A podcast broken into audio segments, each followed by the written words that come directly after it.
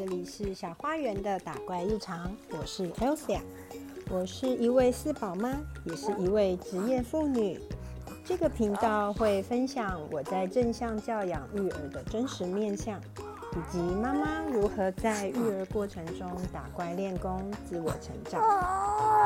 希望能为职业妇女、全职妈妈或是对于教养这个议题有所关注的人带来一些启发与实用的建议。我也会邀请来宾进行对谈，分享每个家庭独有的教养面貌。如果你听到了小孩的声音，这个就是我的日常。节目开始前，欢迎你订阅我的频道，让为了家庭而努力的我们一起闯关打怪吧！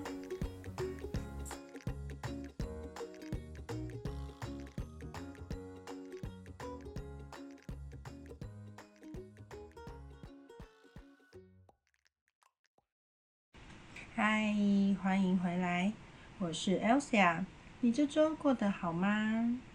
今天我想要聊一聊比较小 baby 的事情，也就是哺乳这件事。那其实大家好像会觉得说，嗯，生完宝宝以后怀孕这件事情就结束了，但其实啊是有一个叫做第四孕期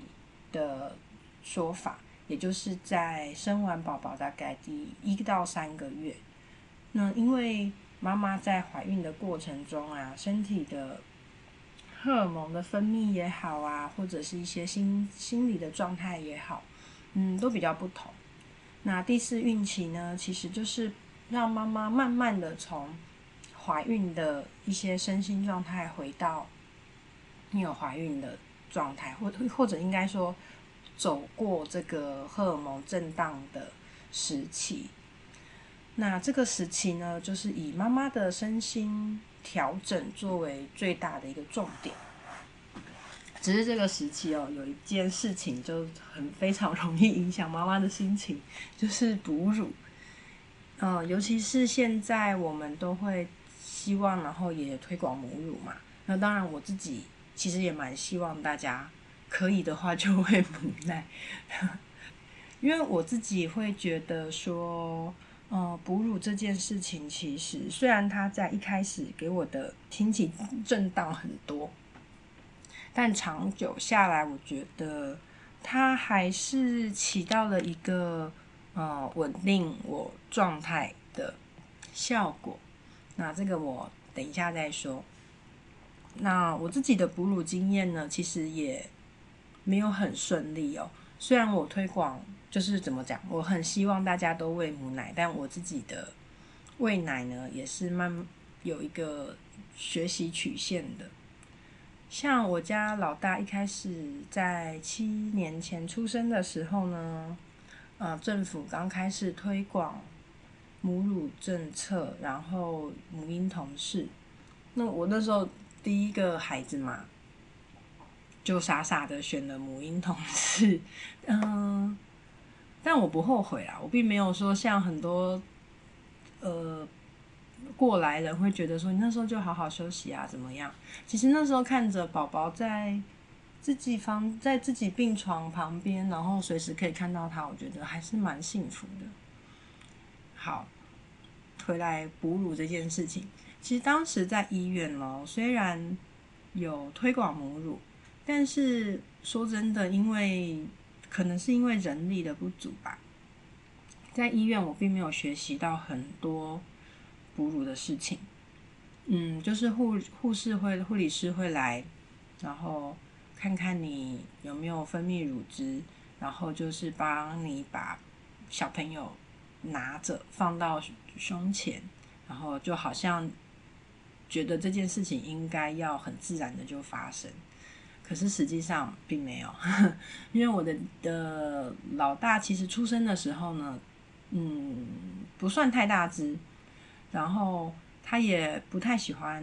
喝奶，所以其实在医院的前三天他都是在睡觉。对，那后来移到月子中心之后呢，就开始有了啊黄疸过高的问题，那妈妈当然就会很紧张，所以就。采用了配方奶，然后还是想要亲喂啊，所以也有过那种抱着宝宝坐挂着哺乳枕，然后坐在月中的小沙发上面一坐就坐到天亮，因为小朋友就是这样，小 baby 就是这样慢慢吃慢慢吃，然后吃吃睡睡吃吃睡睡，你也搞不清楚他到底吃了多少。所以在月中哺乳这件事情，其实也是让我蛮忧郁的。那当时还包含说，像是嗯，会有护理师一直说，哦，妈妈，小孩体重都没有长哦，然后小朋友黄疸太高咯，这些其实真的都是压力的来源。所以在月中的前十天，我过得非常的不开心。然后一切的转机呢？其实是到了月中的第十一天，因为护理师交班的关系，来了一个非常温柔的护理师，然后他知道说我还是很想要亲喂，所以他真的很努力的帮助我。他最最最大的给我最大的帮助，就是他教会了我躺位这件事情。因为我之前就说我就是。我只会摇篮式，就是很像那种政府文宣里面抱的呃的照片，就是妈妈抱着宝宝，然后这样啊很温柔的看着宝宝啊，宝宝也这样大口大口的喝着奶奶，好像很幸福的样子。对，但是对于一个新手妈妈而言呢，其实摇篮式不是一个很容易上手的姿势，因为它并不好观察宝宝的。因为它并不是很好让宝宝的那个整个把你的乳房吃含进去。然后这个护理师呢，他就教会我躺位。从此之后，我就觉得说，哦，人生有了一个另外一种风景。因为躺位就代表我可以躺着、侧躺着休息，然后宝宝也是放在床铺上。我的手虽然有哺乳枕嘛，但是。嗯，你在摇篮式的时候，手还是会需要拢着宝宝。可是如果是躺位的话，其实妈妈是蛮放松的一个状态。那在这样子放松的状态下呢，其实乳汁的分泌也会比较顺畅。那加上可能因为出生第十天了吧，我的宝宝稍微长大了一点点，他比较有力气吃饭，所以呢，这个时候就觉得，哎，好像。哺乳开始有了另外一个风景，就不会像之前那么痛苦了。那当然，这个时候我自己的母乳分泌还是不太够的。过了几天，就是这个护理师又交班交走了之后，另外一个护理师又希望说：“嗯，妈妈，你要不要挤奶出来？晚上我们帮你喂，你就可以好好的休息。”这个时候，因为我真的也是有点累了。所以就听从了他的建议，可是没有想到不呃挤奶这件事情呢，让我非常非常的不舒服。在月中的后几天，大概大概后五天吧，白天是亲喂，然后亲喂之外，因为我晚上又希望让护理师帮我平喂，所以就是又要找时间挤奶，那甚至说半夜其实也没有办法好好休息嘛，半夜还是会。要爬起来做一次挤奶，原本的好心情就是又变得有一点灰暗了。等到从月中回到家里之后啊，我就跟我先生说，我决定我不要挤奶了，就是我就是亲喂跟他拼。对，其实这个想法不是很好，就是妈妈不要过度用力，让自己处在一个放松的状态下，其实是。比较好的，那只是当时我就是从月中回家，然后就跟我先生说，我就跟他拼了。如果给我一个月，有没有这么久？还是一个礼拜？我说如果真的不行，我就不要喂了。好，然后我先生就蛮支持我的啦。其实他就说好，那我们就开始。一回家的磨合当中，真的就是呃。第一个当然就是躺位，真的帮助我很多，因为这样子半夜的时候呢，我也不用再爬起来说要去泡奶奶啊，或者是要去挤乳啊，反正小孩跟我一起睡，我累了，然后他饿了，我就把他抱过来，然后就是这样翻身，然后他就可以很快喝奶奶，然后他也很快的就重新入睡。那白天的时候，其实我也大部分都是躺位，比较轻松。那加上那个时候，嗯，也加入了一些母乳社团，然后学习到了更多的母乳知识，包含像是亲喂就不要去纠结量跟时间，呃，因为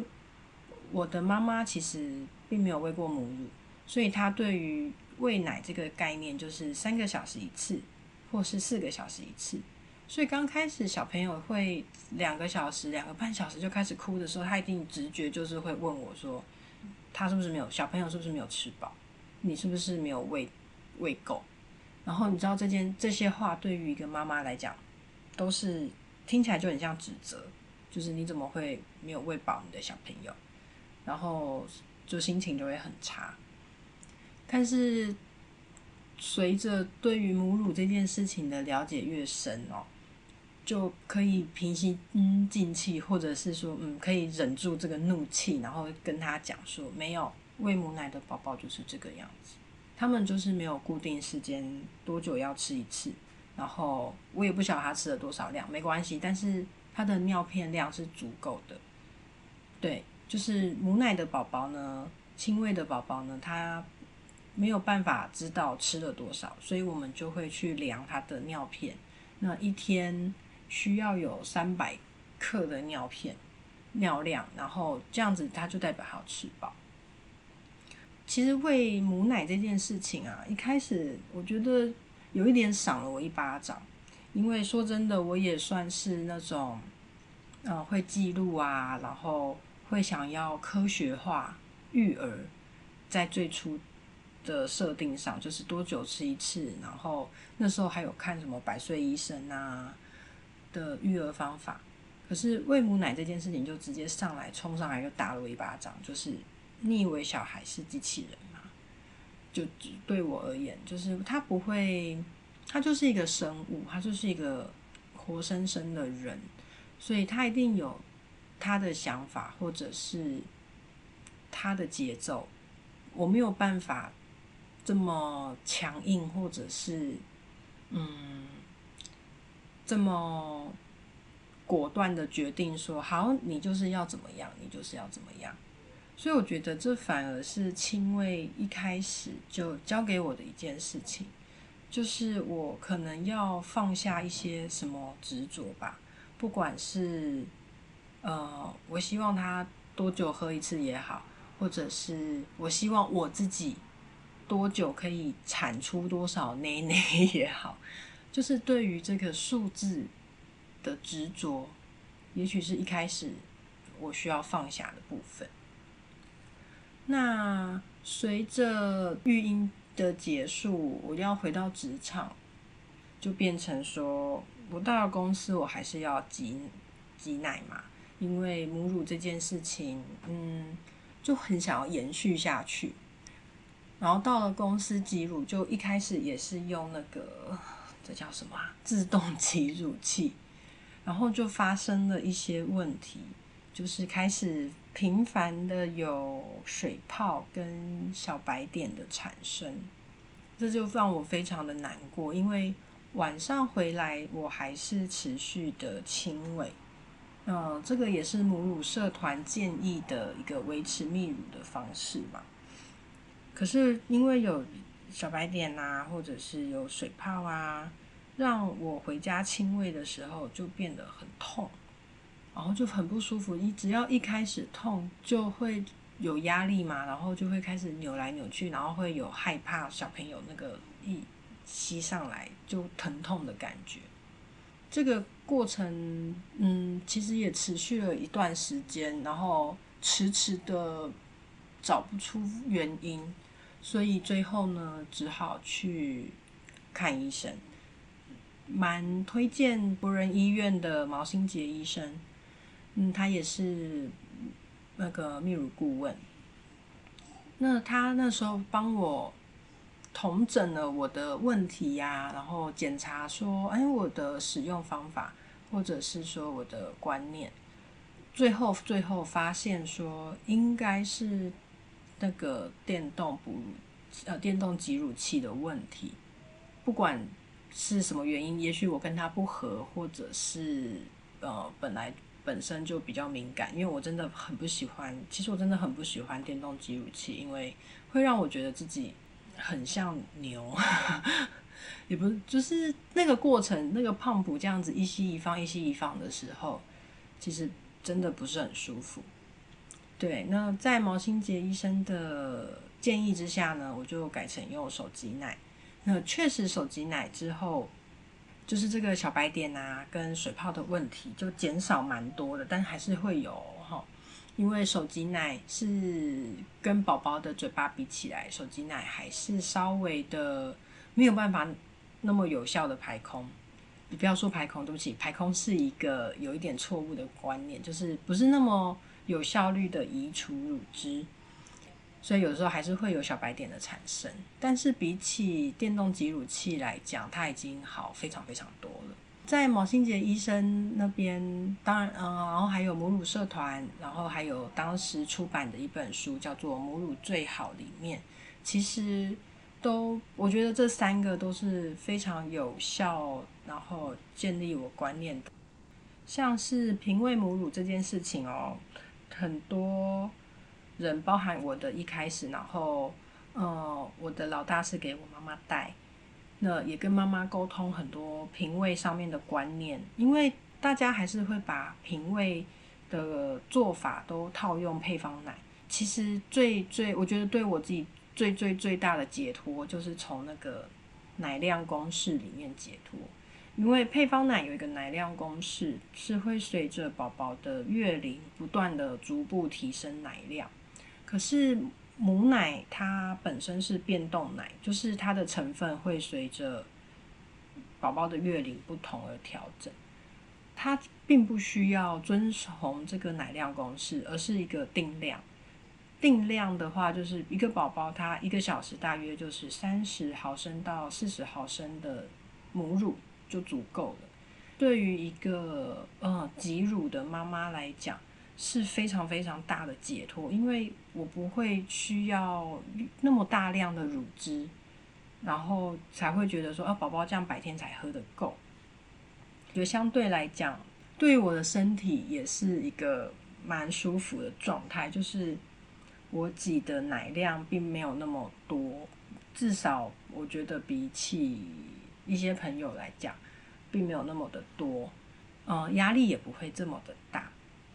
那像在平喂母乳这件事情上面，除了奶量呢是不会调整的之外，另外一点就是那个奶嘴头啊，其实奶嘴头分 size 嘛，那个奶嘴头呢也是不需要调整的，就是让宝宝都用 SS 最小的那一种就好了。这是因为宝宝在亲喂的时候。亲喂的乳房，它不是马上就有乳汁的，它是需要宝宝去吸吸吮，然后去引出奶阵，所以它会有前面一段时间是奶奶比较少，然后但是奶阵一来，奶水就会那种冲破性的这样子一直进入到宝宝的嘴巴，所以你就会开始听到宝宝开始有吞咽啊的声音。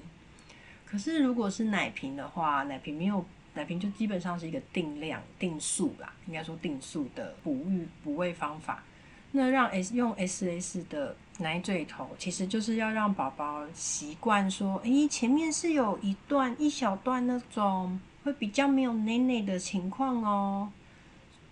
那这个这个设计呢，或者说我们使用 S S 的奶嘴头，就是为了不要让宝宝在亲喂的时候，对于前面那一段饮奶症的过程感到厌烦。所以，如果是亲喂加平喂的妈妈，都会建议说，你不要换奶嘴头。但如果是纯平喂的妈妈，可能会因为宝宝。呃，比较大，然后他会有点不耐烦，就是吃那个 S S 的，他会觉得说啊，这个捏捏好慢哦，他会有点不耐烦。那当然，纯平喂的妈妈还是可以调整啊，就是是你自己跟宝宝的互动，你可以观察他喝奶的情况嘛。那我们家的四个小朋友啊，真的也有喜欢喝奶跟不喜欢喝奶，然后跟。一亲喂就上手，跟一亲喂就不上手的区别。像老大跟就是小英 B，他们两个其实是属于不太亲喂，需要磨合比较久的。老大一开始可能也包含了妈妈，就是我自己对于亲喂这件事情的美好想象，而忽略了说它的真实面相。说美好想象就是那个政府文宣的那一种，就是呃宝宝这样子乖乖的啊，然后和奶奶、然后妈妈这样子，嗯，很温柔的笑着看着宝宝。而其实真的亲喂久了，这个画面还是会发生的。只是在一开始的时候，通常是宝宝很饿了，然后开始哇哇大哭，然后妈妈急得满头大汗，可是他就是会这样子。到你的胸前上来一下子，然后又甩掉，上来一下子又甩掉，他根本没有办法好好的喝奶。然后旁边爸爸或是其他人就会很紧张的看着你，然后时不时的问你一句：“还好吗？可以吗？要不要我去泡奶？”的状况，其实这个也是我在我们家老大出生头一个月最常最常发生的事情，所以这其实很正常，只是。我们没有被教导这个这个正常。然后小英 B 的状况其实是他住院了比较久，所以他很习惯奶瓶。那回到家之后呢，我们一开始也是亲喂跟奶瓶一起一起进行，因为他并不习惯亲呃到我的身边亲喂，那可能一开始也是包含了他体重比较低。那可能力气比较不够，所以亲喂对他来讲很费力，所以他也不喜欢亲喂。他回家的第一个月呢，我们也是呃亲喂加奶瓶，然后我也请了泌乳顾问来家里帮助我有没有办法调整这件事情。因为嗯，说真的，我就是很想亲喂，对，就是亲喂对我来讲是。我自己有感觉到，它是一件比较符合，嗯，我的想法的，而且也符合我身体感觉的一个做法。就像我说的，挤奶这件事情，我觉得比亲喂带给我的压力还要来得大。当然，我就会选择亲喂。那泌乳顾问来家里呢，我们就是调整一下姿势啊，因为我是双胞胎嘛。一开始是很希望可以学会同时喂两个宝宝，感觉会比较省时省力。但这个就是理想的状态哦，不要忘记小朋友不是小朋友是生物，所以其实，在一开始就是我在学习同时喂两个宝宝这件事情上面呢，是非常挫折，就是我没有办法，我的身体也没有办法做这个事情。同时喂两个宝宝是采用一个叫做生物哺育法，就是妈妈是以一个斜倚的姿势，然后同时让两个宝宝在你的胸前。但是这个姿势我不知道为什么我做起来就是非常的僵硬，然后非常的不放松。所以其实喂到现在双胞胎十个月了，我都还是分开用侧躺喂，因为现在小朋友月龄也比较大，他们喝奶很快。所以，即使两个同时要喝奶哦，也是可以咻咻咻的先喂完一个，然后就把一个交给其他的照顾者，然后赶快喂第二个，是不会说花费太长的时间。但是，其实中间那个等待过程还是会有点哭闹啦，这有点没有办法。只是让我给我的感觉就是说，嗯，都会有一个办法可以解决困境啊。然后泌乳顾问那个时候来呢，评估小英 B 的状况，就是慢慢的循序渐进的调整，嗯，补平位也好，然后让他慢慢的练习轻微的感觉也好，就包含说我们在家里会尽量的多做肌肤接触，就是妈妈都把上衣脱掉，然后宝宝也穿尿片就好，然后就抱着宝宝。这样子让他习惯在妈妈身上的感觉，因为小小英 A B 跟 我的老二都是早产，那小英 B 因为出生低体重嘛，只有一千六，所以他住院时间最长。那一回家的那个不安全感的感觉其实也最重，所以那时候呢，跟他做肌肤接触不完全是为了亲喂，也包含重新建立他的安全感这件事情。所以那时候在很多的努力之下，其实他后来他，你看他到现在亲喂也是很顺利的。如果有妈妈是原本是平喂，然后很想要转亲喂，也不要太觉得说不可能，这件事情是不可能。其实这件事情还是有可能的，只是在过程中我们需要更多的步骤，让他回到让他熟悉另外一种哺育的方法。其实今天的这个主题呢，嗯，我录了四五次。以上，因为一直很想要，就是我就说，呃，我就说，因为我就是真的很喜欢亲喂的感觉。对，那当然我也在前面的过程，在前面重录的几次过程中，也会一直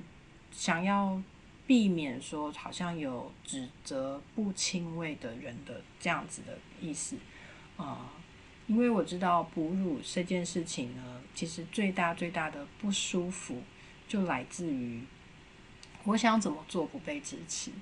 就像今天我很想亲喂，如果我老公就是在旁边一直会说：“你就不要亲喂啊，你就喂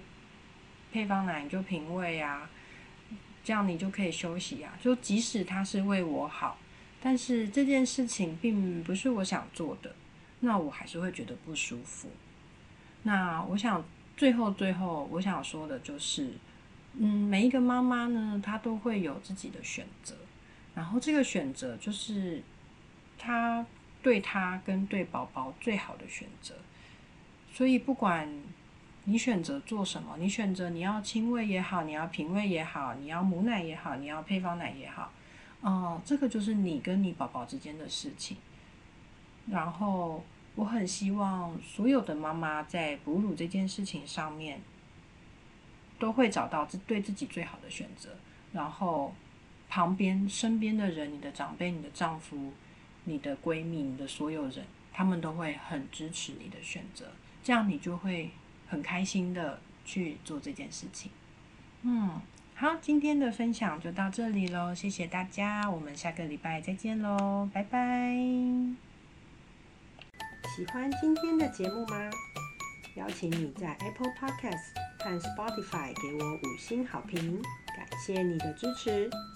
如果你有什么想听的主题，或是对于内容有任何感想，欢迎使用电子信箱让我知道。以上资讯都在节目资讯栏中附有连结。我们下次再见。